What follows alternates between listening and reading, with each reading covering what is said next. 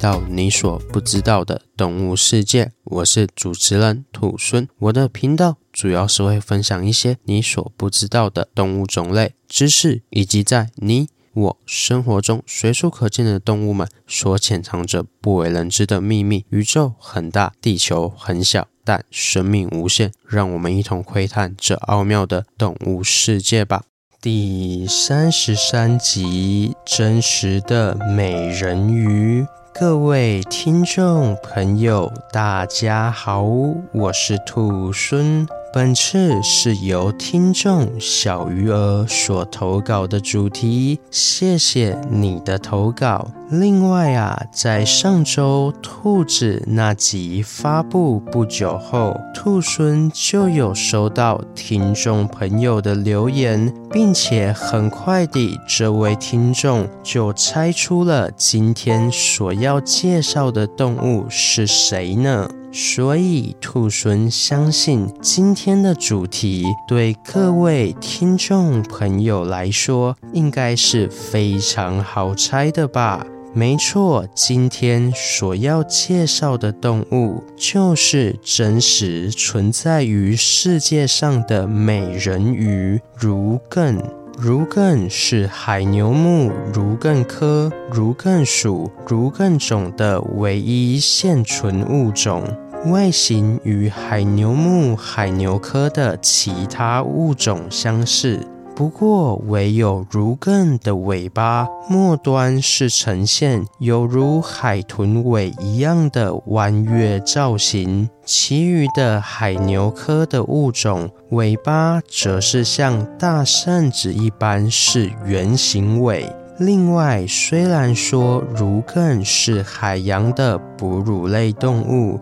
但是与其他海洋动物相比，儒艮的脂肪比较薄，而且身体周围并不存在热逆流交换系统。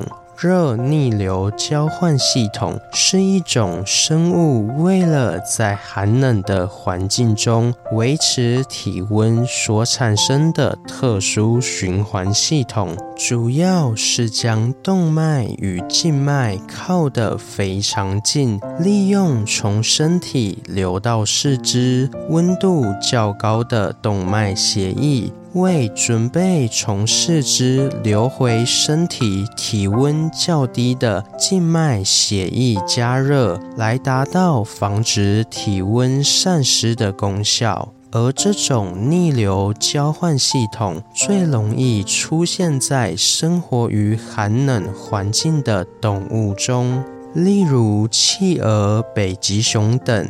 但生活在海洋里的儒艮却没有这么好用的逆流交换系统，所以如更所生活的环境多半是较浅且较温暖的印度洋到太平洋的海域中。同时，身处于太平洋海域的台湾也是看得到儒艮的踪迹哦。台湾最早的儒艮是在昭和六年的日治时期，在屏东恒春上发现的。然而，现今台湾因渔业发达，船只众多，所以个性温和且害羞的儒艮就会选择在月黑风高、人烟稀少的夜晚才会出来觅食。说到觅食啊，就不得不提儒艮，它非常像海中吸尘器的觅食方式了。儒艮众所皆知是标准的草食动物，但是有别于一般的食草动物，儒艮并不会用牙齿去咬断海草。而是用它巨大的上唇，中间有个小口子，将上唇一分为二，变成左右两半。而这两半上唇的活动方向刚好相反，可以像夹子一样稳稳地夹住海草。再配合下唇的力道，顺势就可以摘下海草。所以简单来说，如更吃东西就是直接连根拔起，好像一台海中的吸尘器一样，反走过的地方绝对不留下痕迹，非常的另类，也非常的厉害。同时，也是因为如艮吃得如此的干净，所以很多浅海附近的船只在回到港口的途中，就可以避免被过长的海草缠绕而发生事故。因此，如艮也被船员们称为海中的清道夫。而这样，海中的清道夫偶尔也会犯傻，将海草缠绕在身上，并露出水面换气。而这样的形象，就好像披着一头秀发、探出水面换气的女性一般。这也就是为什么如艮会被认为是美人鱼的由来之一哦。不过听到这边，我想各位听众朋友应该都很纳闷，就因为这样的形象，所以如艮就是传说中的美人鱼吗？嗯，兔猻也觉得，如果只是因为这样带着海草探出水面换气，就被当成美人鱼，好像真的有点草率。不过，在判断事情之前，我们先要了解美人鱼到底是什么样的存在呢？是人类看到如艮后所自行脑补出来的童话生物吗？还是美人鱼确确实实存在于世界上的某个角落之中，只有那些幸运的人才能看到呢？亦或是美人鱼是人类的另一个独特的演化分支呢？这一切一切的答案，就让我们进入世界的传说与历史中，慢慢地梳理并品味，再来得出自己的结论吧。在传说中，美人鱼以腰部为界，上半身是丰腴艳丽的女性，下半身是披着粼粼波光、漂亮鱼尾的人形生物，且整个躯体虚幻又富有魅力，声音温柔却充满欺骗。仿佛大海的化身，美丽且无情，充满诱惑，但残忍无比。而上述这样的美人鱼传说，盛行于过去两千年前的西方世界中，并且在当时似乎还流传着各种目击美人鱼的情报与故事。例如，一六七一年由赫伯温特著作的《来自诺亚方舟的美人鱼》中写道：“她的身体一直到腰部都还蛮像是人类，但是腰部以下则是鱼类，有宽扁新月状的尾巴。它的脸圆圆满满的。”鼻子宽扁，黑发间掺杂了灰发，披在肩上，覆盖住腹部。他从水中起身时，会用前肢把头发从脸上拨开；再次下潜时，会发出狮子般的鼻音。我们其中一人抛出鱼钩，想看看它会不会咬。结果，它从此下潜，再也没有出现过。而这些零星却层出不穷的传说，也慢慢地发展出一个标准且广为人知的童话故事。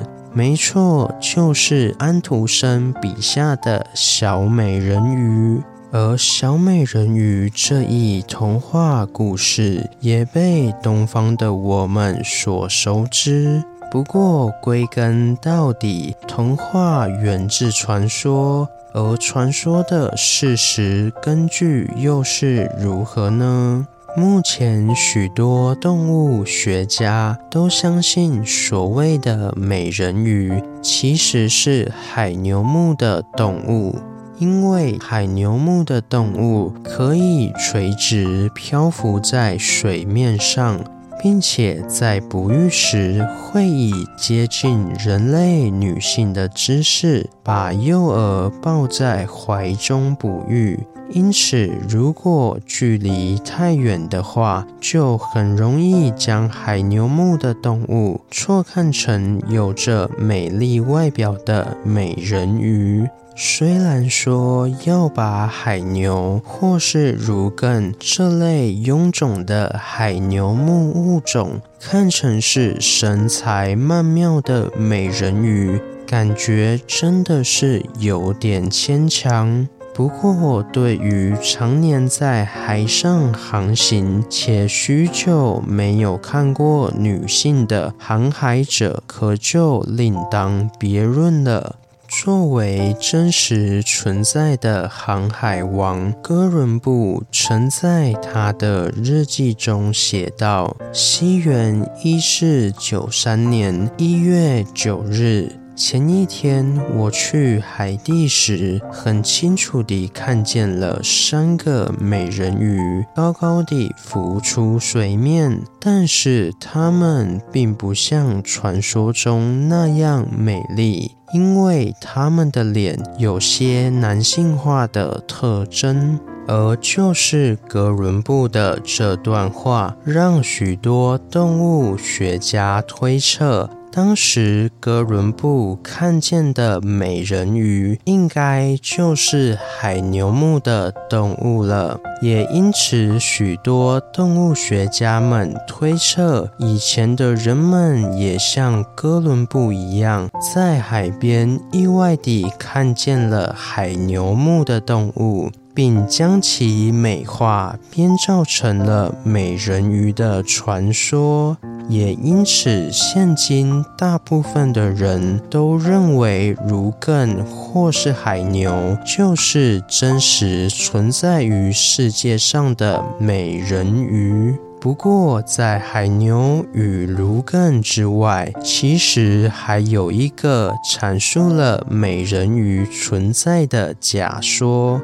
名为水源假说，其内容大致上是在说，人类的祖先在过去的演化历程中，曾经有一段半水期的时期，之后才回归陆地上生活，所以我们人类现在才会保有一些水生动物的特征。例如，我们的毛发很少，因为毛发在水中会变成阻力；还有，我们的关节在年老时容易退化及受损，这是因为我们以前是生活在水中，水中有浮力，因此我们的关节才不会这么容易受损。还有，在所有的灵长类动物中，只有人类的鼻孔是向下的，为的就是要从水中起来时，水不会直接灌进鼻孔中。以上就是一部分的水源假说内容，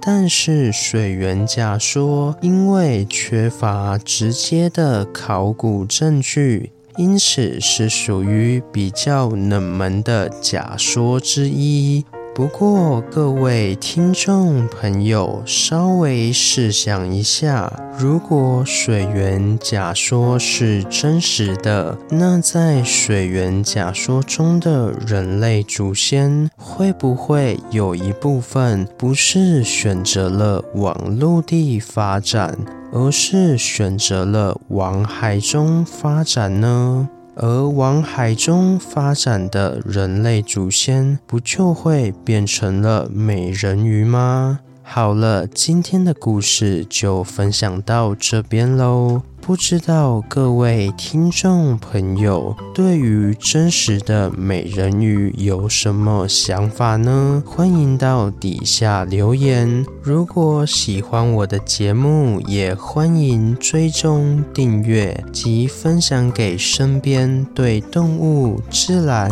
有兴趣的朋友吧。最后还有一点非常重要，就是想要鼓励兔孙的话，可以。到 Apple Podcast 上给兔孙五星评价，或是到节目资讯栏点开赞助页面，给予兔孙小额的回馈。同时，听众所赞助的金额一部分也会捐给相关的动物福利机构哦。这样一来，除了可以给兔猻鼓励外，还可以做善事哦。那我是兔猻，我们下次见，拜拜。下集预告：闪闪发光的猫。